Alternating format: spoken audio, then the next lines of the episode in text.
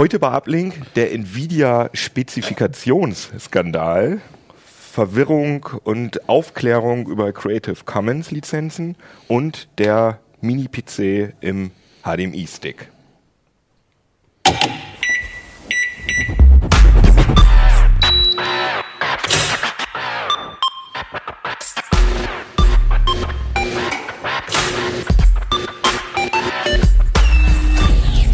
CT Uplink.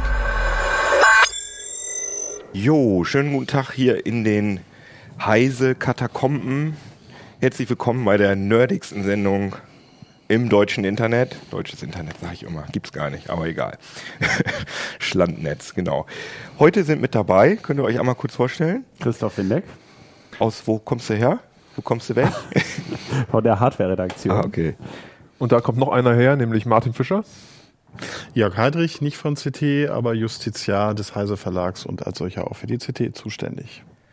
Supidupi. Aber bevor wir jetzt anfangen mit den, mit den CT-Themen hier aus CT, was ist das eigentlich, 4, ähm, wollte ich noch mal einmal kurz was ankündigen. Wir haben nämlich, äh, die nächste Sendung wird ein Jubilä eine Jubiläumssendung sein, weil dann gibt es nämlich Uplink für ein Jahr. Und wir haben uns gedacht, dass wir da mal so eine schöne altmodische Wünsch dir was Sendung machen. Da wünschen wir euch nämlich auch was, nämlich dass ihr uns Input gebt, dass ihr uns äh, eure Fragen stellt, die ihr sowieso schon immer mal habt über Bartpflege oder auch über irgendwelche Katakomben. Katakomben und alles so, aber natürlich auch über technische Dinge, wie wir hier so arbeiten, aber auch über Themen. Also ähm, wenn wir uns da Experten einladen sollen zu bestimmten Themen, über die ihr was hören wollt, schreibt uns das auf allen Kanälen, auf denen wir vertreten sind, also auf äh, Heise Online in den Foren, auf YouTube, Twitter, Facebook. Wir hoffen, dass wir das alles lesen können. Am besten wäre natürlich, wenn ihr uns eine Mail schreiben könntet an uplink.ct.de. Ich hoffe, das können wir vielleicht auch einblenden irgendwann mal oder wir schreiben es zumindest äh, in die Artikel mit rein, wo ihr diese Videos seht. Und dann machen wir die nächste Sendung ganz so, wie ihr das wollt. Wir sind ganz gespannt. Also Input zu uns, wir freuen uns. Okay, dann fangen wir mal mit Martin an. Was hast du denn? Du hast einen richtigen Skandal mitgebracht, wenn ich das richtig verstanden habe. Es geht um Nvidia. Genau, also Was, Nvidia. was ist da denn jetzt genau passiert? Erzähl mal. Anfang dieser Woche musste Nvidia zugeben, dass sie bei einer ihrer wichtigsten Grafikkarten, der GeForce GTX 970, äh, gemogelt haben. Also sie haben nicht bei allen Spezifikationen äh, wahre Angaben gemacht. Ähm, dieses Thema ist schon einige Wochen, ähm, eigentlich seit Ende letzten Jahres so hochgekocht in Foren, wo Nutzer festgestellt haben, dass diese Grafikkarte unter ganz bestimmten Bedingungen ähm, anfängt zu ruckeln oder deutlich langsamer zu werden, als das die Spezifikationen eigentlich vermuten lassen. Das, also ich habe auch diese Grafikkarte und das, es gibt ja so, so Tools wie, äh, wie heißt das, GPU, äh, in- GPU Z Info, vielleicht, GPU Z, genau. ja. Wird das, und da kann man es aber nicht sehen, dass, äh, dass die Spezifikationen nicht stimmen. Soweit ich weiß, geht es darum, dass Nvidia mit 4 Gigabyte äh, Speicher wirbt und ich glaube, sie haben nur 3,5 oder so. Also das ist nicht ganz korrekt. Also erstmal deine Frage zu den Tools. Mhm. Tools wie GPU-Z, also gerade GPU-Z, die machen folgendes, die kriegen letztendlich auch nur die Spezifikationen und haben intern Profile. Mhm. Ähm, und zeigen dann die Spezifikationen, die in den Profilen bereits gespeichert Also die haben so eine Die Datenbank erkennen nur die. ID der Grafikkarte Ah, und wenn dann okay. die Grafikkarte drinsteckt, zeigen die, okay, das Ding hat 4 GB Speicher und hat so und so viel Speichereinheiten. Das aber heißt, so ein paar Werte sind ja Echtzeit. Also zum Beispiel, äh, wie das gerade getaktet ist, das lesen sie schon Genau. direkt aus der Karte aus. nur ne? das lesen sie aus der, Ja, aber die beziehungsweise kriegen sie vom Treiber und die Spezifikationen nicht. Ah, okay. Und das Problem äh, ist eigentlich folgendes. Also die Grafikkarte selber hat tatsächlich 4 GB Speicher. Nvidia hat die Grafikkarte im September letzten Jahres auf den Markt gebracht.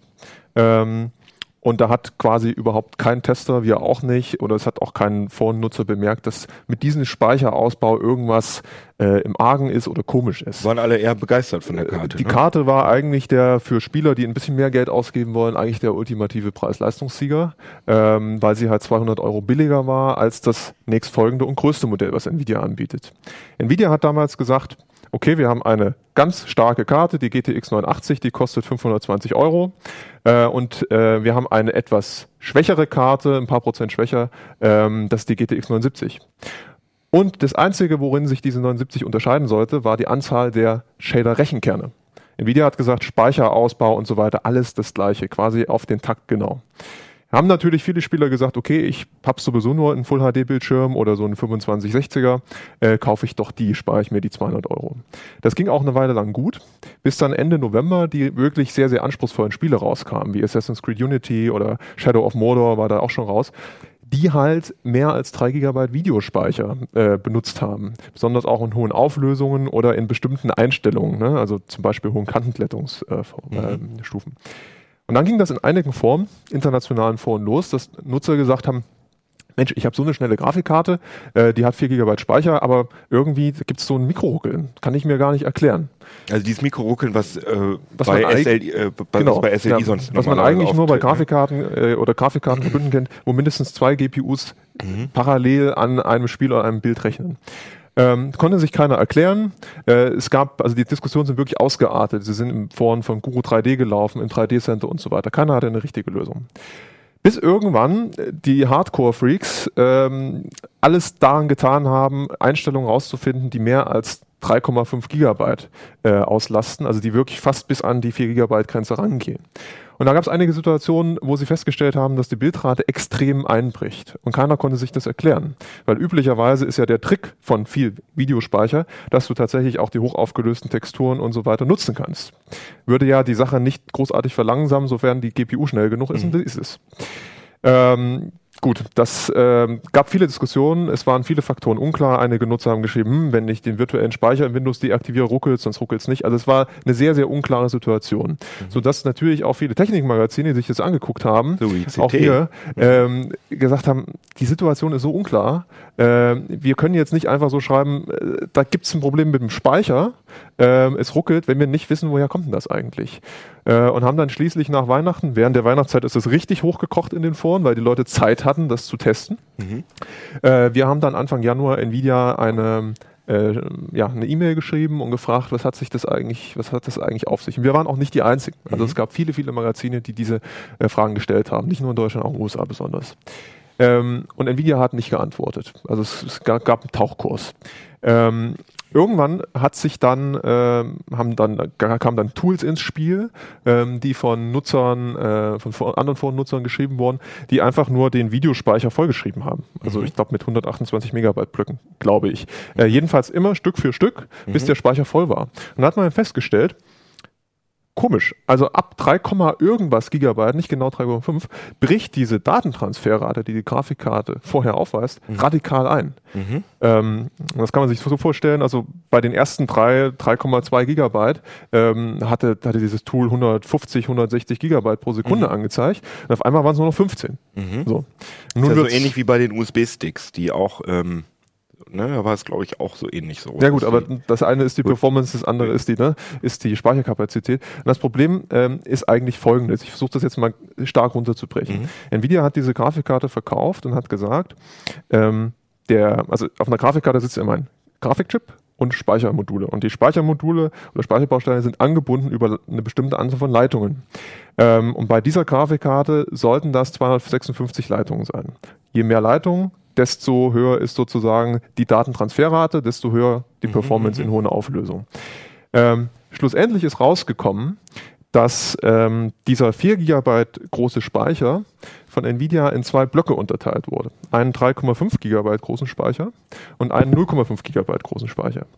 Der 3,5 GB große Speicher ähm, wurde nur mit 224 Leitungen angebunden, also nur ein Teil von diesen 256 und läuft auch genau mit diesen maximal so schnell, wie es 224 Leitungen hergeben.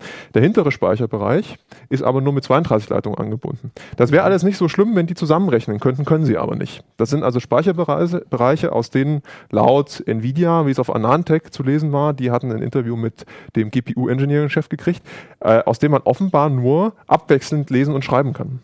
Aber der Speicher ist schon da. Der Speicher also, ist da. Mhm. Das, das Problem nur, dass ist aber, der, die oberen Bereiche sind langsamer angebunden. Genau, so. Und das Problem ist, äh, taucht dann auf, wenn du ähm, zum Beispiel 3,6 Gigabyte Auslastung hast, mhm. dann muss die Grafikkarte beziehungsweise der Treiber dieses hintere Segment aktivieren. Also das mhm. wurde direkt über den Speicher sozusagen ähm, auch nochmal aufgeteilt.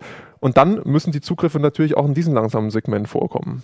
Und dann Aber ist das denn billiger? Also warum macht Nvidia das? Um, das, äh, das konnte noch keiner so genau beantworten. Ähm, ich meine, der Speicher zufolge ist, ja ist, es, ist es ein Problem der Architektur, mhm. weil es ist halt nicht nur äh, der Speicher, der anders gestrickt wurde als ursprünglich gedacht, weil da kann man sagen, ja, es stecken wirklich 4 Gigabyte drin. Mhm. auch wenn das mit den 256 Leitungen nicht so ganz koscher ist, weil addieren kann man das in diesem Fall nicht, ähm, sondern es fehlen auch Funktionseinheiten, die halt versprochen wurden. In, ähm, Aber in genau, also man kann, also Nvidia hat wirklich in den Specs gelogen, weil wenn in den Specs nur steht 4 Gigabyte, dann haben sie nicht gelogen, sondern Die 4 GB sind die haben ja nicht korrekt. Gesagt, wir Genau. haben 4 Gigabyte und alles ist schnell äh, mit Genau. wie viel? 256 Also das, Lanes das ist das eine. Da haben sich die Gamer aufgeregt, weil sie gesagt haben, hey, ich will, ich habe 4 Gigabyte, äh, ich habe eine 4 Gigabyte Grafikkarte gekauft, weil ich die auch nutzen will. Weil AMD Mhm. Ja, ist 80 Euro billiger, hat auch 4 Gigabyte. 4 Gigabyte. Ich habe zu Nvidia gegriffen, vielleicht weil die Karte einfach effizienter Ja, ist. Das andere Problem ist, was du gerade ange, äh, erwähnt hattest, ist, dass einige Daten halt auch schlicht gar nicht stimmen. Zum Beispiel Mhm. die Anzahl äh, der Rasterendstufen. Das sind Funktionseinheiten, die sind dafür da, um ähm, die Pixelfüllrate Mhm. sozusagen zu kreieren. Und umso, umso höher die Pixelfüllrate ist, umso höher oder desto Klar. höher ist auch die Geschwindigkeit beim Kantenklettern Ja, und ja. höheren Auflösung. Da fehlen einige. Also 56 statt 64 sind drin. Beim Cache fehlt auch einiges. Äh, Mhm. Oder ich glaube ein Achtel ist es. Äh, also 1792 statt 2048 Kilobyte sind da nur drin. Also das heißt, das Und Ding wurde sagt- unter anderen Spezifikationen verkauft, ähm, als die Leute Und was sagt Nvidia jetzt dazu? Sagen Nvidia die- sagt dazu gar nichts. Immer Äh, nicht. Das, ist das, das ist das eigentliche, worum sich auch selbst treue Fans von Nvidia sehr, sehr aufregen. Mhm. Ähm, und zwar aus mehrerlei Gründen. Einmal, Nvidia hat halt zu der Aufklärung nur dann beigetragen, als der, oder ab dieser Stelle beigetragen, als der öffentliche. Druck Ja, so klar. hoch war, dass sie aus der Nummer nicht mehr rauskamen. Mhm. Ähm, dann haben sie halt äh, sich noch nicht mal bei den Leuten, die äh, 300 Euro ausgegeben haben, entschuldigt Ja, oder haben irgendeine ich- Rückzieher ja. gemacht. Mhm. Auch wenn die Karte gut ist, ich meine, wenn du die Karte gekauft Mhm. hast, mich würde, also mich würde das schon aufregen. Ja, Ich, ja, ja. und ähm, wenn man jetzt so schaut, wie sich Nvidia äh, verhält, es gibt keine öffentliche Stellungnahme bis jetzt. Also heute ist Freitag zur Aufzeichnung, es kann sich noch ändern bis Samstagmorgen. Mhm. Ähm, und äh, im Twitter ähm, schreibt, also es, Twitter hatte Nvidia einen Twitter-Account und da schreiben viele Leute auch, äh, ja, ihr habt jetzt irgendwie, kann das sein, dass ihr das gemacht habt? Und da schreibt Nvidia halt, äh, it, it works as intended, also es ist genauso, wie es sein soll und es Das gibt kein ja Problem. nicht. Ne? Ich meine, also wenn Spiele wirklich äh, die 4 Gig nutzen, dann äh, Naja, Nvidia ruckelig. schreibt das aufgrund einer sehr fragwürdigen Begründung. Mhm. Nvidia hat nämlich diese ganze Sache so argumentiert, dass sie gesagt haben, hey, also das, äh, die Techniker haben nicht so ganz gut mit den Marketingleuten geredet und die Marketingleute so. hätten sich irgendwie da, das hätten sie so gemutmaßt, dass das dann so zu viele Einheiten sind. ähm, was aus meiner persönlichen Meinung eher schwierig ist zu glauben. Äh, Das hört sich auch so. Ähm, wenn es stimmen würde, wäre es auch peinlich, weil Genau. es sehr unprofessionell es wäre peinlich, wenn es stimmen würde. Und Ist in zumal mehreren Richtungen peinlich. man muss ja auch mal dazu sagen, ähm, das wissen zumindest die Journalisten äh, weltweit, die sich mit Produkten von Nvidia beschäftigen. Nvidia und auch andere Firmen lesen die Tests sehr, sehr genau. Mhm. Ja, da gibt's, also die, die checken genau, was da drin steht. Und es ist sehr unwahrscheinlich, dass Nvidia solche Tests liest. In fast jedem Test ist so eine Tabelle und es wird- werden die Sachen geschrieben und dann sagt, naja gut, es ist uns nicht aufgefallen. Nvidia hätte Nee. auch am Tag eins der Reviews, wenn es so gewesen wäre, Mhm. äh, sagen können, hey Leute, Entschuldigung, äh, uns ist da ein Riesenfehler unterlaufen in den Dokumenten, die wir den Journalisten und anderen gegeben haben. Die Karte ist trotzdem klasse, aber das und das ist das Problem. Ja, aber- haben sie nicht gemacht. Wenn ich das richtig verstanden habe, gibt es aber jetzt auch Händler, die sagen, wir nehmen das kostenlos zurück. Habe ich das richtig verstanden? Also es gibt einige Händler, die tun das. Zum Beispiel die Firma Art hat einen Blogbeitrag also Blogbeitrag, äh, äh, veröffentlicht, wo sie sagen, wir nehmen die Karte zurück. Und sie versuchen dann Nvidia das Ding wieder unterzujubeln, von wegen, ihr habt, also das ist ja das Problem, ob Nvidia die letztendlich von den Händlern wieder zurücknimmt, ne? Weil, das, das weiß man nicht. Also gibt's da ähm, schon irgendwelche Klagen oder so? Das weiß ich auch nicht. Ah ja, Also okay. es gibt Online-Petitionen, das habe ich schon gesehen, dass sich Leute zusammenschließen, die sagen, hey, Freunde, das geht nicht so, nehmt die Karten zurück. Äh, es gibt Diskussionen in Foren, aber wie viel man darauf geben kann, dass irgendwelche Sammelklagen Mhm. angestrengt werden sollen und so weiter. Aber das ist da bin ich aber nicht ein Hardware-Problem. Das heißt, das Problem kann man, also das ist jetzt vielleicht eine doofe Frage, aber das kann man nicht mit, mit, mit, mit dem Treiber irgendwie, also man weiß ganz sicher, dass das nicht ein Treiber-Bug ist, sondern dass es wirklich in Hardware, dass das Problem in der Hardware liegt. Also dass die, Ja, also es gibt, es, Nvidia hat ja ein eigenes Forum, geforce.com. Mhm. Da laufen jetzt zigtausend Beschwerden hoch. Da sagt, sagen einige Nvidia-Mitarbeiter, wenn ihr die Karte zurückgeben wollt, die Händler stellen sich quer, wir helfen euch. Wir rufen da an. Soweit ist es schon. Die machen Aha. aber öffentlich keine Aussagen. Was? Das mit den Treiber geistert auch in der Welt umher. Da hätte Nvidia äh, gesagt, aber ich konnte das noch nicht Mhm. verifizieren. Ich glaube aber, es, also irgendwo steht es zitiert drin, ähm, dass ein Treiber-Update das Problem ähm, ja, verringern Ich stelle mir das jetzt mal Pass vor. auf, aber das Problem ja? ist nur folgendes. Ähm, Win also Treiber-Update kann dieses Problem nicht beseitigen. Das ist also, oder beziehungsweise die Situation nicht beseitigen. Das ist einfach so in der Hardware. Äh, man kann sich natürlich vorstellen, dass ein Treiber-Update folgendes macht. Äh, zum Beispiel Windows belegt ja durch die 3D-Beschleunigung des Desktops auch einen gewissen Speicherbereich in der Grafikkarte. Ein paar hundert Megabyte. Dass vielleicht ein Treiber-Update folgendes machen könnte, falls es noch nicht so ist, Dass sie das Zeug dass sie nach diese oben Sachen nach auslagern. hinten schaufeln und dass du dann Weil man da sozusagen eh eh vorne braucht. vielleicht ein paar hundert Megabyte oder ein paar Megabyte mehr hast Mhm. zur tatsächlichen Nutzung, löst das Problem auf Hardware-Sicht oder das eigentliche aber nicht. Also, ich sage jetzt mal ganz blöd, eigentlich wäre es ja fast sinnvoller, äh, diese 500 Megabyte, die nicht so schnell angebunden sind, wenn man die einfach wirklich kappt, weil es ist mir, glaube ich, lieber, äh, diesen Speicher nicht zu haben, als dass es eben ruckelt. Ne? das Problem ist halt auch, dass du als Spieler nicht weißt, wann es warum ruckelt. Ja, genau. Ähm, deswegen lässt sich dieses Problem auch sehr, sehr schwer nachstellen. Also ähm, letztendlich ist die Frage, muss ich jetzt die Texturauflösung runterdrehen, dann Mhm. ruckelt es nicht mehr. Liegt das jetzt daran, dass der Speicher zu langsam ist? Sind es jetzt vielleicht die Einheiten, die nicht dazu ausreichen? Jetzt ist das Problem ähm, noch relativ gering. Also es gibt relativ wenige Weil es wenig Spiele, Spiele die so viel gibt, die das ausnutzen. Ja. Man muss sich aber vor Augen halten, dass äh, gerade auch die neuen Spielkonsolen, X, also die neuen, neu sind sie jetzt auch nicht mehr, aber die aktuellen Spielkonsolen, die haben 8 GB Speicher Mhm. und können sehr, sehr viel äh, Textur äh, Speicher, also Speicher für Texturen Mhm. nutzen. Deswegen belegen ja neuere Spiele so viel Speicher. Die Next-Gen-Spiele werden da. Ich weiß nicht, wie das in einem halben Jahr oder in einem Mhm, Jahr aussieht, wie die Leute dann dastehen.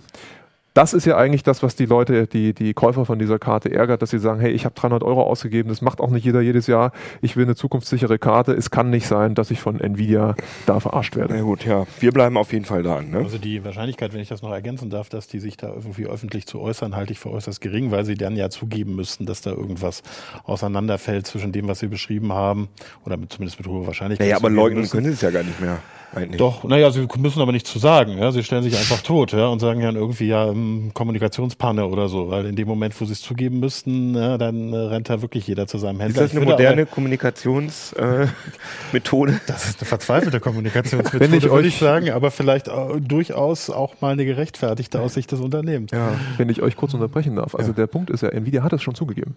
Die haben am Montag gesagt, äh, das ist mit dem Speicher so, wir haben weniger Rasterentstufung und so. Die Fakten liegen auf dem Tisch. Es gibt nur noch keine Erklärung von Nvidia, was sich Händler und Leute Entschuldigung, wünschen. ne? Entschuldigung. Und dass sie vielleicht nicht. sagen, was Leute, wird jetzt mit den Leuten, die vielleicht ihre Karte einfach zurückgeben wollen? Mhm. Und das, da gibt es auch eine große Unklarheit bei den Händlern jetzt, wie die sich verhalten. Und da hoffen viele noch auf eine, auf eine Stellung. ja, oder vielleicht irgendwie einen Gutschein für, was weiß ich, irgendeinen Spielgutschein. Spiel oder mit viel Speicher. Ja, genau.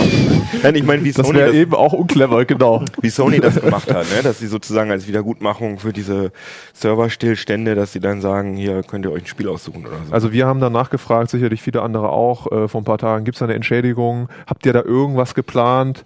Keine Antwort. Tauschstation. Auch das wäre ja wieder ein Eingeständnis letztendlich. Ne? Es Ja. geht ja eigentlich darum, nicht, nicht darum, was sie gemacht haben, sondern die Frage ist, ob das, was sie haben auf der Karte und das, was sie vorher verkauft haben, ob das auseinanderfällt. Dann äh, nämlich habe ich juristisch den Anspruch.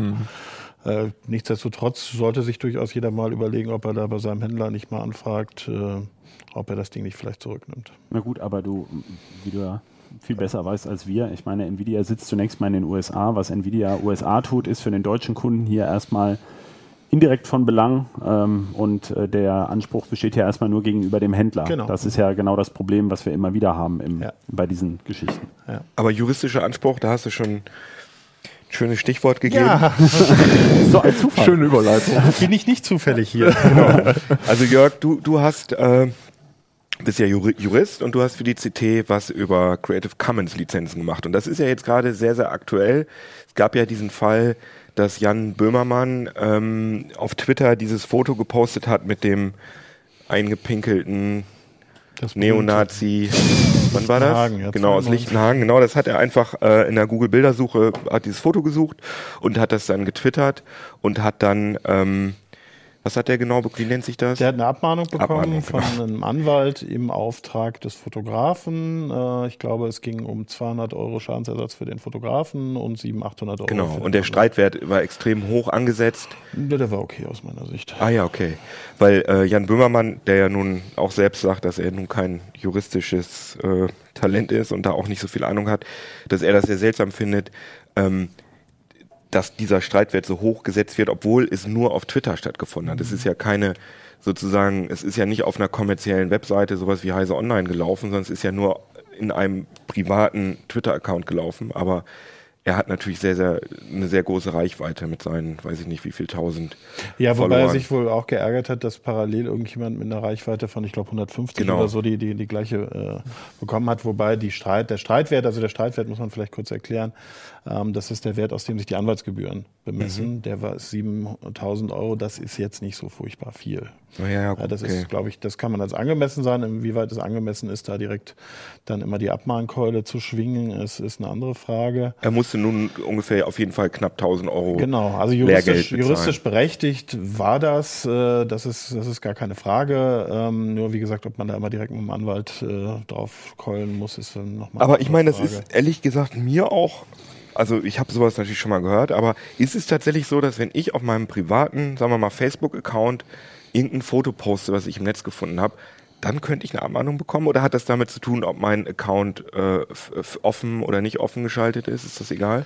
Ähm, also im Normalfall, insbesondere wenn er offen ist, wenn er äh, geschlossen ist und ich da jetzt nur sieben Leute hätte oder so, dann wäre das vielleicht noch eine Privatkopie. Aber im Normalfall ist es so, wenn das ein offener Account ist und ich dann ein fremdes Foto veröffentliche, für die ich keine, für das ich keine Rechte habe oder das unter einer Creative Commons Lizenz steht, wo wir gleich kommen, äh, kann ich in der Tat dafür abgemahnt werden und das passiert auch relativ häufig, weil juristisch ist es eben ein Verbreiten dieses Bildes und dafür brauche ich die Einwilligung. Aber ich meine, es passiert ja äh, tagtäglich ja, Milliardenmal. Also wenn ich in meinen, wenn ich in meinen Facebook-Feed gucke, dann ja, posten. Facebook ist aber was anderes, weil Facebook ähm, habe ich einen Inline-Link, ne? Da, mhm. da veröffentliche ich das quasi nicht. Wenn ich das bei Facebook auf meine Platte runterlade und dann ähm, veröffentliche, dann mhm, ist das Aber Facebook stellt ja schon, also wenn ich jetzt einfach einen Link da rein poste in meinen Facebook Facebook-Statusmeldung, denn ähm, weißt du ja besonders gut, weil Martin ist nämlich auch unser äh, Social Media Beauftragter. Also ich dachte, du wärst schon mal abgemahnt worden.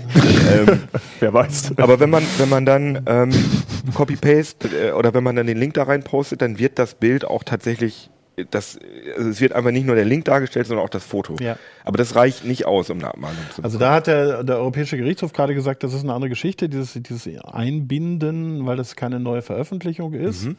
Ähm, das unterscheidet sich insofern, wenn ich tatsächlich, wie gesagt, das Bild auf meine Platte lade und dann neu reinspiele mhm. bei Facebook oder was ja für bei den, Twitter. Was ja für die Zielgruppe, sag ich mal, die sehen das ja fast gar nicht, ne? weil die sehen ein Foto und klicken da drauf und dann ist das groß. Ja. Ob das jetzt, ja.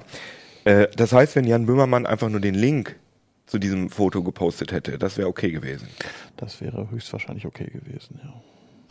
Okay, also ja. das heißt, wenn ich jetzt jemanden retweete, zum Beispiel in Twitter mit einem Foto, dann ist das kein Problem. Äh, genau, wenn er jetzt ja, wenn er Jan Böhmermann ja retweetet genau. hätte also mit dem Beziehung, Oder beziehungsweise, wenn ich etwas zitiere und der Link ist genau der gleiche, den der ursprüngliche Autor des Tweets schon verwendet hat, dann müsste es ja an sich auch gehen. Ne? Also der Europäische Gerichtshof sagt, ist, äh, wichtig ist, dass ich keinen neuen Verkehrskreis anspreche und der meint mhm. damit alle Internetnutzer und es keine erneute Veröffentlichung ist. Und äh, das ist es normal, im Normalfall, wenn ich das einmal veröffentlichte Link eben nur per Inline-Link einbinde, nicht.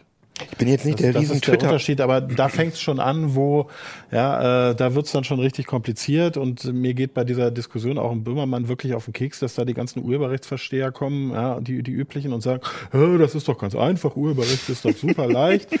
äh, wie kann er sich da nur so anstellen? Äh, das nervt, das ist Hölle kompliziert und ich habe irgendwas gelesen, und Leute dann sagen, hier mit fünf einfachen Schritten das Urheberrecht erklärt, das ist ja so einfach, wo mir bei jedem Schritt einfällt, ja, aber was ist denn wenn? Ja?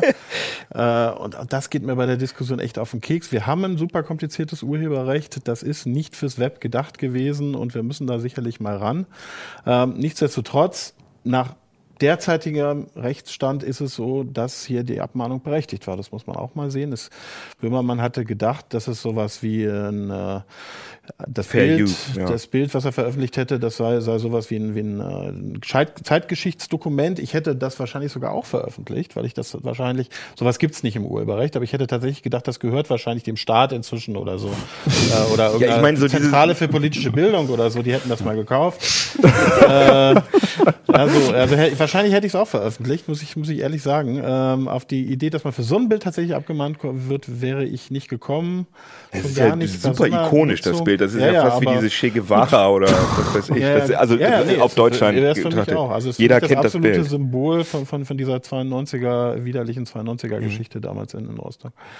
Äh, in Rostock, ja. Rostock. Rostock. Dürfen wir das Bild jetzt eigentlich einblenden, wenn wir das jetzt machen wollen würden? Also da wir im Moment wäre es wahrscheinlich eine, ein Bildzitat, weil wir uns über dieses Bild Ach komm, dann machen wir das doch mal. entscheidend Oder was sagst du? Äh, Oder lieber Ich nicht? finde das Bild nicht so schön. Okay, okay.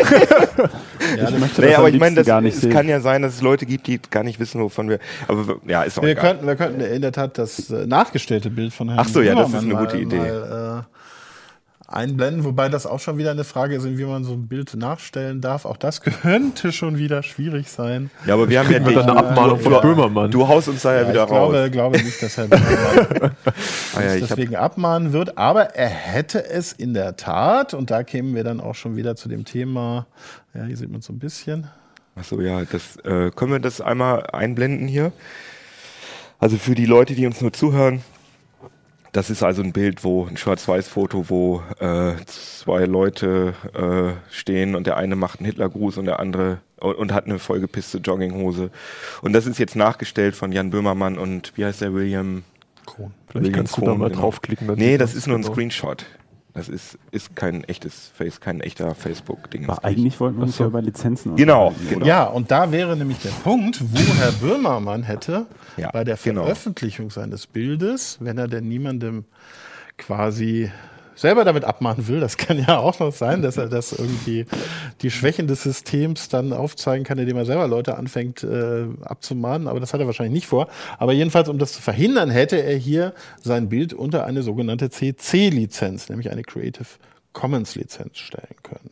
Erzähl mal. Ja, Erzähl mal. Wir sind Also- ganz gespannt. Wir haben äh, ein Urheberrecht, das, das ist uralt. Und das ist, ich habe es eben schon mal kurz erwähnt, das ist nicht auf das Internet gedacht. Ja, das kommt vom, vom ist 100 Jahre alt in, in wesentlichen Punkten. Ähm, und da hat man natürlich an so Veröffentlichungen wie im Web natürlich logischerweise noch nicht gedacht. Und es gab eben am Anfang ähm, des Webs im Prinzip nur die Möglichkeit, ich veröffentliche das Bild, sagen wir mal, mit normalem Urheberrecht. Das heißt, ich kann es abmahnen, man muss meinen Namen nennen, ich habe alle Rechte daran. Ähm, das kann man machen, ne? das, ist, das ist ja nicht anstößig oder so. Äh, das würde ich wahrscheinlich auch machen, wenn ich Fotograf wäre und davon leben würde. Oder natürlich muss es der Heise Verlag auch machen mit unseren, äh, mit unseren Artikeln. Ähm, aber es hat sich eben gerade im Web schnell erwiesen, dass dieses starre Urheberrecht mh, schwierig ist, weil man äh, eben sehr stark immer an einer Rechtsverletzung vorbeischlittert, ähm, wenn man fremde Sachen nutzt. Es geht also nicht nur um Bilder, es geht auch um Musik, um Film, um Grafiken, also um alle urheberrechtlich geschützten Sachen. Und da hat man Anfang 2000, 2001 sich mal zusammengesetzt in den USA und hat sich diese Creative Commons Lizenzen ausgedacht. Wer ist Mann? Also wer sind, ist das so aus dem Umfeld des äh, Ähm, es war, oh, ich hoffe, dass ich mich EFF? nicht irre, ich glaube, es war Lawrence Lessing, ja, auf den das zurückgeht, Mhm. also ein ein Harvard-Professor. Ähm, also ein bisschen also aus der so ein USA. bisschen Netzaktivisten. so ein bisschen aus der, Mhm. der Schiene, die auch Vordenker waren im Bereich ähm, offener Lizenzen für, ähm, für Software. Mhm. Ähm, und da wollte man halt eine, quasi ein Äquivalent schaffen für urheberrechtlich geschützte Sachen und hat sich überlegt, wir werden das Urheberrecht nicht ändern können, aber wir können Lizenzen entwickeln, unter die wir diese Sachen stellen können, die eine freiere Nutzung erlauben. Ja, dass ich eben nicht sage, ich muss auf jeden Fall denjenigen um Erlaubnis fragen, ich muss ihm Geld bezahlen, ich muss seinen Namen nennen.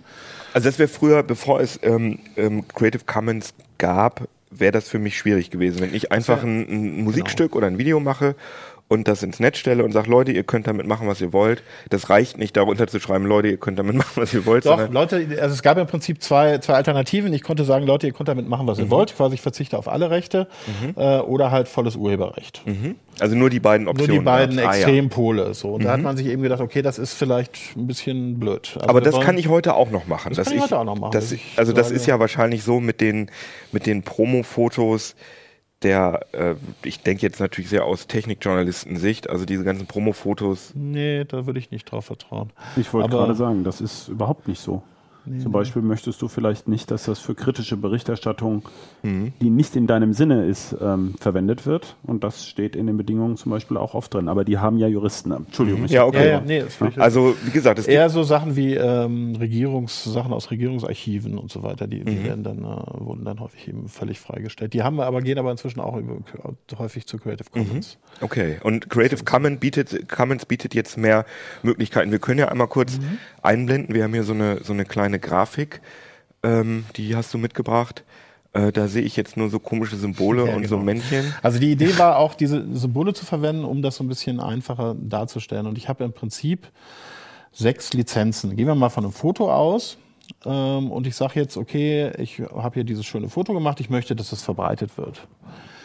Dann kann ich mir überlegen, wie möchte ich denn, dass es verbreitet wird? Okay, ich möchte, dass es jeder benutzen kann, dass es insbesondere auch kommerziell verwendet werden darf. Ich möchte aber, dass man zumindest meinen Namen nennt dabei. Ne? Darauf möchte ich nicht verzichten zum Beispiel. Das würde ich aber tun, wenn ich auf alle Rechte verzichte. So, dann nehme ich jetzt diese äh, Creative Commons Lizenz, wo eben die Namensnennung. Die heißt dann, äh, die wie- haben, heißen immer CC, BY Genau. oder so. Genau. Ähm, es gibt auf Creative Commons, äh, auf, auf der Website von Creative Commons einfach suchen, gibt es da auch so einen Generator, wo man einfach ankreuzen kann, äh, das möchte ich jetzt, äh, so möchte ich, so möchte ich und dann sagt er mir am Ende, was für eine Lizenz dabei rauskommt. Aber es ist auch nicht so furchtbar kompliziert. Also es gibt diese sechs Sachen.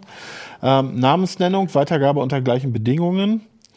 Ähm, das heißt, wenn ich das zum Beispiel, ähm, ich darf es dann auch nur als Creative Commons Lizenz, das, was ich da bearbeite, Also das ganze. Produkt, äh, bei dem das Bild ein Teil ist, darf dann. Genau. Mhm. Deswegen könnten wir es zum Beispiel, diese Version könnten wir zum Beispiel nicht in der, in der CT verwenden, Mhm. weil wir dann die CT als Creative Commons äh, Verschenken. Namensnennung Also, verschenken müssten, ja. was irgendwie für uns blöd wäre. Das ist ein bisschen blöd, ja. Ähm, und Namensnennung, dann wichtig, äh, ich muss mich äh, muss mir überlegen, ähm, bearbeite ich das? Also will ich eine Bearbeitung erlauben? Das ist natürlich auch nicht schlecht, das ist keine Bearbeitung, weil ich dann sicher gehe, dass äh, das nicht komplett in einem anderen Kontext verwendet wird. Genau, also es kann sein, dass ich das auch freigeben will für jetzt insbesondere für diesen Remix-Bereich, ähm, gerade jetzt bei Fotos oder auch bei Musik. Äh, kann aber auch sein, dass ich einfach finde, mein Bild ist jetzt so schön, das soll nur so in, in dieser Form. Ich darf das natürlich vergrößern und verkleinern, aber ich darf da jetzt zum Beispiel nicht äh, ein Stück äh, von rausbrechen und nur das zeigen oder das halt mit, mit Bildbearbeitung äh, entsprechend bearbeiten. Ähm, das ist das sind die, die ersten drei, das sind die, äh, wo auch eine, eine kommerzielle Nutzung erlaubt ist. Und dann gibt's drei, wo nur eine nicht kommerzielle Nutzung erlaubt ist. Das ist also die, im Prinzip ist das so die Haupt, äh, Hauptweichenstellung, die ich mir überlegen muss. Möchte ich eine kreative, Nut- eine, eine kommerzielle Nutzung erlauben oder nicht? Äh, Und dann gibt's hier im Prinzip die gleichen Sachen, also Namensnennung, nicht kommerzielle Nutzung, nicht kommerzielle Nutzung, Weitergabe unter gleichen Bedingungen und hier entsprechend dann äh, keine Bearbeitung. Okay. Das heißt, also es ist, es ist, wenn man sich ein bisschen reindenkt, ist es relativ übersichtlich äh, und die Symbole ähm, verdeutlichen das hier auch nochmal. Ähm, das Ding ist ja nur, ich habe aber dann auch keine Möglichkeit zu sagen, es ist Creative Commons, ihr müsst meinen Namen nennen, aber ich kann jetzt zum Beispiel nicht sagen, äh, es darf nicht äh, von politischen Parteien Nee, verwendet werden. Also so spezifisch geht das Nee, so nicht. Also das keine, keine Arschlöcher, nur nette Leute. Genau. Das wäre vielleicht was für eine neue Creative Commons Version. Äh, no Assholes, äh, no Nazis. Äh, Ja, ich meine, das stelle ich mir irgendwie schrecklich Ja. vor, dass ich irgendwas mache und freue mich dann, dass es irgendwie offen im Netz verwendet wird und dann wird es irgendwann für eine Werbekampagne der NPD äh, benutzt. mit der NPD benutzt. Ja, und ja, dann, gut, das ist da, da muss ich dann wahrscheinlich mit Das leben. ist, Ne? das ist der Preis. Das könnte ich insofern unterbinden, als dass äh, ich das nicht kommerziell einstellen würde, weil das ja in der NPD Werbung eine Werbung wäre Okay. und die wäre kommerziell. Aber da könnte natürlich trotzdem noch irgendeine Nazi-Website oder so, könnte das natürlich trotzdem verwenden oder so. Da Okay. kannst du dann auch relativ wenig gegen. Und man könnte auch nichts dagegen machen. Das wäre Man dann könnte der auch nichts dagegen das machen. war ja Nee. die Lizenz, genau. genau, das, Das ist ja der springende Preis. Punkt. Ja, Ja. das Jetzt ist- habe ich mal eine ganz, vielleicht eine blöde Frage, aber ich kann ja jetzt theoretisch das Bild nehmen, für das Jan Böhmermann abgemahnt worden ist, und das ins Netz stellen, anonym, und dann darunter schreiben, haha, ist, äh, CC ist äh, Creative Commons Lizenz, ohne dass ich die Lizenz an dem Bild habe. Und irgendjemand benutzt das dann, wird abgemahnt von dem Fotografen und der, der das benutzt hat, sagt dann, nee, ich habe das aber im Netz gefunden, hier steht's doch. Ist doch Creative Commons. Ja. Äh, Auch das ist ein steter, voll, äh, ste- steter Quell der Abmahnfreunde und Freude. Äh, Das passiert total häufig. Ja? Also, dass Leute auf irgendwelchen ähm, Alben im Netz irgendwelche Bilder finden und meinen, oder sie sind sogar so gekennzeichnet oder sie meinen, sie dürfen sie frei verwenden. Mhm. Und äh, das äh, ist aber, das, tatsächlich ist das völlig unseriös und die haben überhaupt keine Rechte. Mhm. Äh, das ist mein Risiko. Ah, dann ich trage das ich Risiko. Ich trage das Risiko, ja. Ah ja, okay. Ja, Weil das, also der Veröffentliche, der, der ich, zuletzt der das veröffentlicht der es macht. habe, genau. trage das Risiko. Ja. Da sagt die Rechtsprechung, da gibt es auch kein Pardon. Mhm. Da gibt es auch relativ hohe Anforderungen, gerade wenn ich es professionell mache, wenn ich es also zum Beispiel ins Heft bei uns mache, mhm. äh, müssten wir auf jeden Fall ein Rechte-Clearing machen. Das heißt, wir konnten uns also nicht darauf verlassen, dass das einfach nur da irgendwo im Web steht. Also man sollte dann schon auch auf die Quellen achten. Aber da, ja. ich benutze da immer ganz gern Wikipedia. Und da habe ich auch schon mal sehr komische Sachen gesehen, dass zum Beispiel äh, in, in Creative Com Bild hatte eine Creative Commons Lizenz mit Namensnennung, mhm. aber der Name wurde da nicht erwähnt auf Wikipedia. Mhm, das hatte ich auch schon mal. Ja, also ich wusste gar nicht, wo ich den Namen nun herkriegen würde. Würde irgendwie so, so ein abstruser Fantasienamen. Ja, genau. Aber gut, dann schreibt man halt den abstrusen Fantasienamen dahin. Also ja, ich denke, genau. man Creative Commons, äh, Entschuldigung, Wikipedia wird man schon vertrauen dürfen. Mhm. Ähm, es gibt auch in den ganzen großen ähm, bei den ganzen großen Anbietern gibt es inzwischen die Möglichkeit, gezielt danach zu recherchieren, ob das unter Creative Commons Anbieter, du meinst Agenturen, Bildagenturen? Nee, ich meine ja Bildagenturen, nee, Bildagenturen eher weniger, weil die haben da ja kein großes Interesse. Sagen, ja. ähm, ich meine das Flickr oder so. Ich meine Flickr, Flickr und Co. oder ja. jetzt hier unser also eigenes heiße Foto bietet das zum und Beispiel Google auch. Google habe ich gesehen, hat in der Bildersuche genau. jetzt auch so ein, so ein Dropdown-Menü, wo ich mhm. sagen kann, nur zur freien Verfügung. Genau. Bloß da, find, da habe ich, ich habe gestern, was habe ich gesucht? Genau, ich habe ein Bild von der HoloLens äh, von der äh, Microsoft-Brille gesucht und dann hat er mir ganz komische Sachen angezeigt, die ja. alle nichts mit der HoloLens zu tun hatten. Ja. Aber egal. Also, also Flickr zum Beispiel äh, prahlt damit, irgendwie Hunderttausende von äh, entsprechenden Bildern zu haben, die man dann eben auch benutzen kann. Das heißt. Und würdest du das als ähm, vertrauenswürdige Quelle ja, an? Okay. Doch, ich, ich denke, denke schon. Also hundertprozentig sicher kann man niemals sein, aber wenn ich sehe, da ist ein Fotograf, der hat eine ganze Serie und so weiter, dann. Mhm. Und mir wäre es vielleicht auch nochmal wichtig zu sagen, wenn jemand nicht kommerzielle Nutzung dran ja. schreibt, dann meint er ja manchmal gar nicht, dass das ähm, dass er das gar nicht für die kommerzielle Nutzung freigeben würde, aber natürlich gegen Geld. Das natürlich. heißt, man soll ihn dann halt fragen mhm. und mit ihm einen Preis aushandeln. Darum geht es ja, ja. Dass man also Creative Commons heißt nicht, heißt zwar, man ist auf ewig daran gebunden. Ja, also an dem, dem Bild haftet diese Lizenz an, das kann ich auch nicht wieder wegnehmen aber es steht mir trotzdem immer noch frei, darüber hinausgehende zusätzliche Regelungen, wie du also sagst. Mhm. So, wenn ich sage hier nicht kommerziell, kann ich das Bild trotzdem gezielt kommerziell äh, an andere verkaufen. Genau. Das, das bindet geht nicht, nur um die kostenlose mich dann nicht nur umgekehrt geht's. Also ich könnte unter das Bild dann schreiben äh, CC, BY sowieso, also Namensnennung nicht kommerziell und dann mhm. direkt noch drunter schreiben, bei kommerzielle Nutzung bitte Anfrage an und dann meine E-Mail-Adresse. Zum Beispiel. So. Mhm, okay. Und jetzt eine Frage hätte ich auch noch, wenn ich jetzt ein Bild nehmen möchte, das unter so einer Lizenz steht, ja. auf meinem Blog stellen ja. möchte, meinetwegen mit Namensnennung. Ja. Reicht es da einfach nur, den Namen des ursprünglichen Autos zu verlinken oder beziehungsweise runterzuschreiben oder müsste ich schon noch die Lizenz drunter schreiben mit einem Link zu der ursprünglichen Quelle? Letzteres. Also die Lizenz, also die Lizenz sollte immer, immer dabei stehen. Mhm. Wenn es zum Beispiel Weitergabe unter gleichen Bedingungen ist, erklärt es sich von selber, ne, weil das muss derjenige ja, ja wissen. Ähm, und ansonsten gilt es natürlich, dass möglicherweise Leute das auch wieder von deiner Seite nehmen können. Okay. Also mit dann, Link zur ursprünglichen Quelle. Mit, Am besten. Ja, das brauche ich nicht unbedingt mit Link zum, äh, also kann man machen, wenn man die hat, ja, dann okay. einfach sagen, hier Fotograf so und so, äh, hier der Link und dann äh, mit CC-Lizenz und dann würde ich die CC-Lizenz noch verlinken. Das ist okay. so die, die allersauberste Geschichte. Äh, und dann bin ich auch ziemlich auf der sicheren Seite.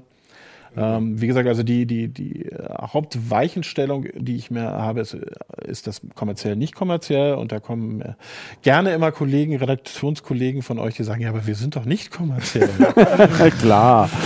wir machen, wir machen das nur für redaktionelle Spaß. Nutzung ist doch nicht kommerziell. Geld oder was? Echt? Du? ja. ja. Ja, aber das, äh, Jörg, danke. Das war äh, erstaunlich interessant, obwohl das jetzt Danke. nee, ich meine, Creative Commons Lizenzen ist jetzt äh, so hot, ist, klingt das jetzt erstmal nee, nicht. Aber nee, trotzdem sollte das jeder wissen, also gerade bei diesen Sachen ähm, in den sozialen Netzwerken. Ne? Also das finde ich ja, schon. Es ist einfach schön, um für den Privatgebrauch, sagen wir mal, seinen Blog oder so zu illustrieren, suche ich in der Suchmaschine bei Flickr irgendwo nach Creative Commons Sachen, verwende die und kann mir dann zumindest wesentlich sicherer sein, als wenn ich da von irgendwelchen Abmahnen. Ich denke das auch aus der Urheberrichtung. Also es gibt ja super viele Hobbyisten, die ja. irgendwie Fotos oder Musik machen und aber eigentlich gar kein Geld damit verdienen wollen. Und wenn die das jetzt konsequent immer äh, unter Creative Commons, dann können sie zumindest ähm, können sie einigermaßen sicherstellen, dass das andere Leute vielleicht mitkriegen. Und ich meine, es ist ja toll, wenn du dann deine Sachen irgendwo irgendwo wiederfindest. Und ähm, Also ich finde das auch gut, Aber wenn Leute ich- eigene Sachen unter diese Lizenzen stellen. Ich finde es eben schon fraglich bei einer Person wie dem Herrn Böhmermann, der ja, ähm, da finde ich es sehr schwer zu sagen, war das jetzt ein kommerzielles Interesse oder nicht. Der Mhm. ist ja bestimmt ein selbstständiger Unternehmer, würde ich jetzt mal annehmen, und der trommelt ja auch für seine Sache mit seinem Twitter-Account. Ja? Also ich finde diese Richtig Sachen. privat ist es nicht. Ne? Genau, das muss man sich auch immer klar machen. Und ich denke auch, dass genau, das ZDF seine Abmahngebühr bezahlt. Vorsicht, Vorsicht, Vorsicht. Also, da seid Kann man jetzt so nicht auf, sagen. auf dem falschen Weg, weil im normalen Urheberrecht spielt die Unterscheidung kommerziell, nicht kommerziell überhaupt keine Rolle. Ich kann also auch jeden, der rein privat seine Kaninchen zeigt, Das kann hast du ich, ja vorhin gesagt. kann ich ja. abmahnen. Äh, die Frage, ob kommerziell oder nicht kommerziell, würde sich nur bei Creative Commons Lizenzen stellen und da dürfte Herr Böhmermann, wenn er seine Werbung, wenn er seine Sendung bewirbt, was er mit dem Twitter-Account tut, dürfte er in der Tat nur welche für kommerzielle Nutzung nehmen. Genau. Das würde ich mir so denken. Das ist eben immer das, was man sich auch so als äh, Privatmensch, du hast gerade Künstler erwähnt, zum Beispiel Musiker, die mit der Musik Geld verdienen. Also da, das, ich finde das tatsächlich, genau wie, wie du vorhin gesagt hast, es ist eben wirklich vertrackt und nicht total einfach und sofort klar. Nee, ne? klar. Also speziell, wenn man so ähm, im, äh, im freischaffenden Bereich so ein bisschen Interessen und Geld verdienen vermischt, ähm, da wird es äh, schnell schwierig, denke ich. Ja. Das stimmt. Also wer sicher gehen will, nimmt halt immer nicht, nimmt halt immer kommerziell. Klar. Aber jetzt doch nochmal wieder zur Hardware. Ja. Christoph, du hast, ähm, du hast so einen Mini-PC mitgebracht. Ja, ja, Ist der, auch der liegt hier schon die ganze Zeit. Nein, der ist überhaupt nicht unter Creative Commons, kann man nicht so sehen. Nee, wir haben ja hier noch eine extra Kamera. Ich lege ihn mal dahin. Jetzt weiß ich gar nicht, wo ich ihn. Das ging übrigens auch nicht. Also für die Genau. Audio, Ja. für So die Audio-Only-Leute, das ist einfach nur so ein großer, ja, wie groß ist denn das ungefähr? So Zwei Wie ein dicker. USB-Stick, aber wie du Sehr schon gesagt schon. hast, wie du vorhin geübt hast, es ist kein USB-Stick, sondern ein HDMI-Stick. Man sieht das hier. Mhm. Das ist also ein HDMI-Anschluss für den Fernseher. Und ähm, der hat aber auch einen USB-Eingang, nämlich, ich weiß nicht, ob man den sieht. Also hier kann man USB-Geräte anschließen und da ist eine Micro-USB-Buchse. Und vielleicht gehen wir jetzt wieder auf die große Kamera. Ähm, da sieht man dann nämlich, das sieht man hier, also das ist das Netzteil dazu. Das ist so ein bisschen das Problem, dass das Netzteil äh, in der Größenordnung von dem, von dem eigentlichen Gerät jetzt ist. Genau, Ja. also das Netzteil ist so ein äh, Micro-USB. Genau, das ist einfach so ein. USB-Teil wie fürs, fürs Ganz Smartphone. normal für Smartphone, ist aber halt äh, irgendwie noch ein bisschen klobiger Ja. als der Stick. Moment, muss man auch wieder einschränken. Der Stick ist ja gedacht, um ihn zum Beispiel hinten in den Fernseher zu stecken. Und dann würde ich mit diesem Kabel hier den Stick an eine Ah, ja. USB-Buchse von dem Fernseher anschließen, die wiederum die 5 Volt liefert. Das heißt, ich brauche nicht unbedingt das Netzteil. Ja. Da, Aber reicht, da reicht auch das, was auf dem Fernseher kommt. Da braucht man da also nicht so ein bin ich 2 mir nicht so sicher, das wird nicht bei jedem Fernseher funktionieren. Kann man schon ganz klar sagen. Äh, guck mal, das Netzteil ist so ein 2 Ampere, Das, so ein ist, hat 2 schon, Ampere Ding. das Ding braucht im Extremfall kurzzeitig auch bis zu 10 Watt. Mhm. Und insofern ist das mit dem Fernseher möglicherweise schon eine wackelige Sache, aber die meisten Fernseher werden das wohl können. Mhm. Ähm, ich wollte, habe das eigentlich nur deshalb gezeigt, weil ja diese faszinierende kleine Bauform. Ähm, man muss sich ja immer klar machen, es fehlt ja auch was. Ja? Also im Vergleich zu einem Tablet fehlt schon mal das Display. Ja. Das soll ja der Fernseher ersetzen. Ich habe kein Eingabegerät erstmal, anders als bei einem Notebook, also Aber Tastatur und Maus. USB. Eine USB-Buchse gibt es. So, ich, wie man jetzt hier sieht, es fällt schon auseinander. Ich zeige es auch gleich mal von innen. Wir haben das natürlich gleich aufgeknackt. Typisch. Ähm, das hat auch Bluetooth. Aha. Das heißt, ich kann auch eine drahtlose Tastatur und Maus verwenden. Ah ja, okay. ja, das kann man alles machen. Ist eigentlich ganz witzig.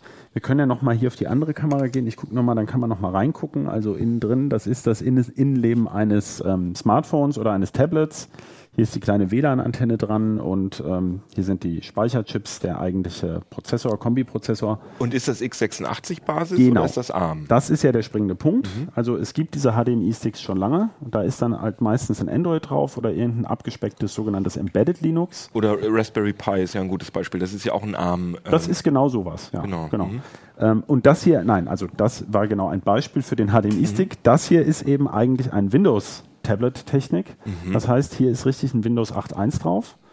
Ähm, äh, das hat auch 2 GB RAM und ähm, äh, eine so eine Art Mini-SSD.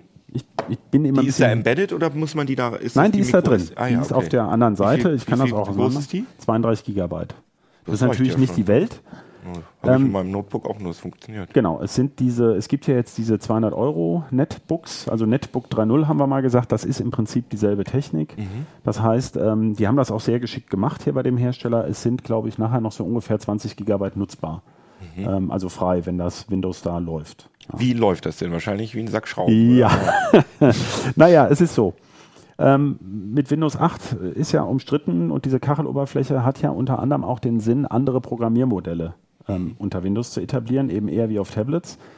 Ähm, das heißt, diese Tablet, diese Kachel-Applikationen, die gehen eigentlich. Also das, Ah ja. das geht ganz gut. Man kann natürlich auch ein, äh, ein Open Office, LibreOffice, Microsoft Office da drauf installieren.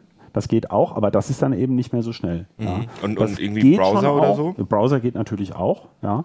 Wobei man sich immer klar machen muss, also diese Windows-Browser sind schon ziemlich schwergewichtig. Das hängt Wollte ich natürlich davon sagen, ab, ja. was ich im Browser mache. Ja. Ja, du machst ja zum Teil, also die haben ja, unterstützen ja Grafikbeschleunigung schon. Also Die Grafikbeschleunigung ist hier auch drin, das ist gar nicht so das Thema. Das Thema ist eigentlich eher, dass die klassische Windows-Applikation, die so ein bisschen, äh, das ist auch einer der Nachteile bei LibreOffice, die sind nicht so optimiert auf diese Mini-Prozessorchen, weil man ja eigentlich beim PC ein bisschen mehr Rums üblicherweise Ja. hat, auch mehr RAM.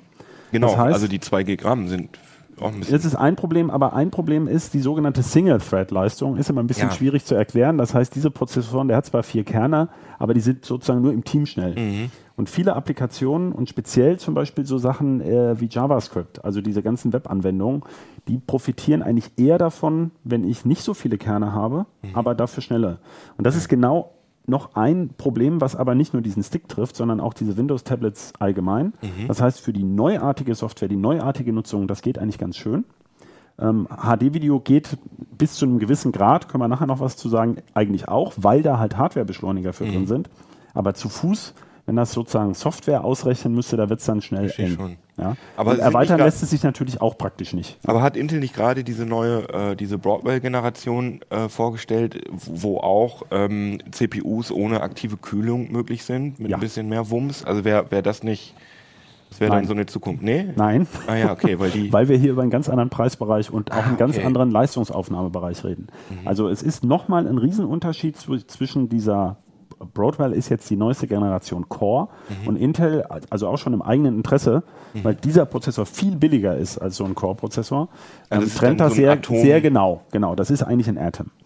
Und ähm, diese Broadwells sind eigentlich für no normale Notebooks gedacht, auch durchaus mit, was weiß ich, 8 GB RAM und einer richtigen SSD. Ja. Und ähm, genau da gibt es diese Single-Thread-Leistung durch zum Beispiel Turbofunktionen, wenn auch bei Passivkühlung vielleicht nur kurzzeitig. Aber ähm, da habe ich wenigstens eine Chance, dass normale Anwendungen normal flott laufen.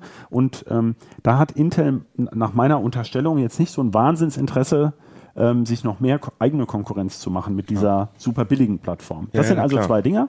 Und auch technisch kann man das ganz gut begründen. In so einem Notebook ja, habe ich ja eigentlich Fläche. Also ich habe, Mhm. Die sollen zwar schön flach sein, aber ich habe ja oft zum Beispiel eine Metallrückwand. Also ich kann das ableiten. Ich kann dies Hitze. zur Kühlung verwenden. Und hier in so einem Da ist Ding ja gar nichts, ne, wenn ich das so sehe. weg, ja. Wie teuer ist denn dieses äh, Stöckchen da? Ja, jetzt? das ist wieder ein, also das sieht man an vielen Stellen, wie, dass diese Plattform erstmal sozusagen ein ähm, Versuchsballon ist. Also das kostet 190 Euro inklusive Windows 8.1 Mhm. und eben so wie es ist, 2 GB RAM, 32 GB ähm, Flash-Speicher. Mhm. Und das ist für so einen HDMI-Stick einfach noch ein bisschen viel Geld. Ja, Ja, also du hast den Raspi erwähnt, äh, da sind wir bei was, 35 Ja. Euro plus Netzteil oder sowas. Und ähm, so gibt es ja verschiedene Stufen. Also das ist im Grunde noch doppelt so teuer, mindestens doppelt so teuer, wie es sein müsste für diese Anwendung Smart TV. Wollte ich gerade sagen, weil, weil so ein, so, ein, so ein Recipe, da macht man sich dann eine spezielle Distribution drauf, weil, Genau. ob man Webserver oder, oder von mir aus auch so eine TV-Oberfläche. Aber da so ein fettes Windows, äh, auf dem, sagen wir mal, 80 Prozent der normalen äh, Programme nicht gut laufen, das ist ja auch eher, das ist ja auch eher so ein Single-Zweck oder so ein Ein-Zweck. One-Trick-Pony. Ja, sozusagen. Nein, also die Idee ist ähm, eigentlich eine andere und das muss man jetzt mal ganz, äh, also Genau, zur Ehrenrettung von diesem die? Ding muss man eben sagen, die Firma Quanta, die steht hier auch drauf, die Mhm. hat das eigentlich designt und bei denen läuft das als Industrial-PC. Und ähm, die Also für so einen PC, der irgendwie so einen Roboter steuert und wo man Nee, gibt, immer nur so ähm, eine ich komme Taste jetzt drücken zu der. Anwendung, die ist Sorry. ganz klar umrissen, die nennt sich Digital Signage, das ist auch so ein tolles englisches Wort. Ah. Ja, ja, das heißt, für so Anzeigedisplays im Flughafen, im Bahnhof oder sowas oder Werbung stecke ich das hinten in einen großen Fernseher und spiele dann da irgendwelche ruckeligen Ja Filmchen gut, aber ab. da würde ja ein Genau- Recipe genauso Nein, ausreichen. nein, nein, nein.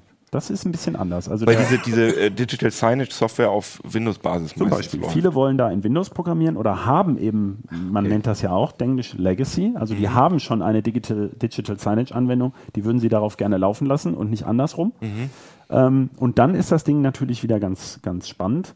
Ähm, und ich habe natürlich, ähm, ich habe eine ganz andere Programmierumgebung. Also das ist jetzt nicht wertend gemeint, besser Mhm. oder schlechter, aber es gibt eben einfach Anbieter, die brauchen x86 und die brauchen auch ein Windows dafür Mhm. Ja, ich verstehe. wie gesagt, auch da denke ich, es ist bis zu einem gewissen Grad auch erstmal ein Testballon. Ja, und das ist ähm, noch nicht das beste Gerät, was man sich vorstellen kann. Aber es, äh, es war so ein bisschen aus einer anderen Intention gestartet. Oder denkt mal an Thin Clients, das ist ja jetzt mhm. was, was sagen wir, Privatleute kaum sehen, aber ähm, für mich war es mal ein Aha-Erlebnis in einer größeren Buchhandlung.